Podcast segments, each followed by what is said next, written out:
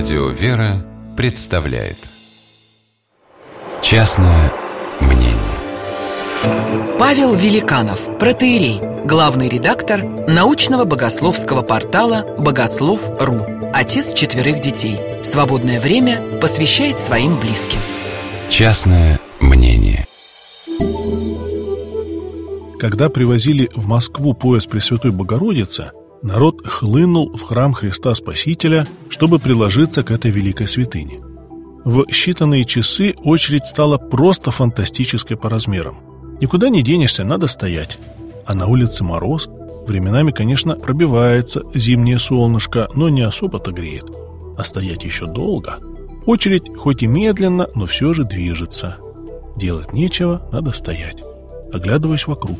В основном женщины разного возраста, не сильно молодые, но и пожилых единицы. Детей почти нет. Классических православных тоже. Иногда, конечно, кто-то крестится, но вид у большинства вполне светский. Лица достаточно хмурые, обычные, русские. Хотя то там, то здесь видишь другие национальности. Холодно. Ловлю себя на мысли. И зачем все это мне надо?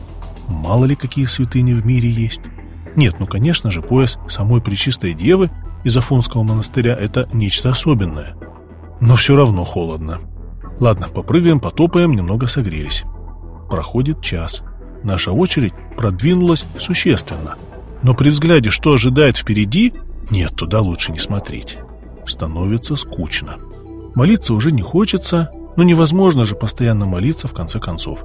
Былое рвение у соседей тоже как-то резко упало. Молитвословы позакрывали, маются. Глаза начинают рыскать по сторонам в поисках какого-то хотя бы человеческого тепла. Хочется разговора. «Да, ну и погодка!» Забрасываю удочку рядом стоящей женщине, лет 50, но все еще активно молодящейся. Она улыбается уголками губ. «Не говорите?» «Да ли?» Включаясь завязывающийся разговор.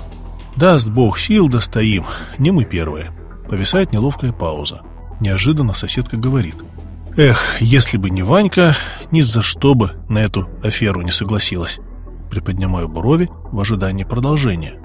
Да сын у меня непутевый. Женился, развелся, снова женился, детей нет. Все не слава богу. Хоть и повенчались, думали, может, это сработает. Пока все в холостую. Через минуту оборачивается к нам другая женщина. И я тоже, из-за ребенка. Внучки опухоль обнаружили. Говорят, непредсказуемо. Или пройдет, или на всю жизнь останется инвалидом. А ей-то всего годик. Жить да жить, и тут на тебе. Окружающие сочувственно молчат. Очень холодно. Ноги начинают неметь. Заканчивается второй час ожидания. Мы уже почти в середине. Ну и дурацкая ситуация. Жутко хочется уйти, сил нет мерзнуть дальше. А посмотришь вокруг, все так сжимаются но терпят, не уходят. Видать, мотивация куда посильнее, ради ближних страдают. Кто сказал «чайку»? Ну надо же! Кто-то принес в очередь термос горячего чая. Пара глотков, и настроение резко улучшается. Ничего, продержимся. Осталось-то всего ничего, еще пара часов. Уже объединенные общей кружкой завязывается неспешная беседа. Каждый о своей боли, о проблеме, о надежде. Просто так никто не стоит. За каждой фигурой своя драма, своя история. Заканчивается третий час. Мы уже знаем друг друга по именам. Кто-то успел обменяться телефонами, но у всех на лицах праздничное настроение. Еще совсем чуть-чуть, меньше часа, и мы у заветной цели. На душе мир. Какие же вокруг нас прекрасные люди.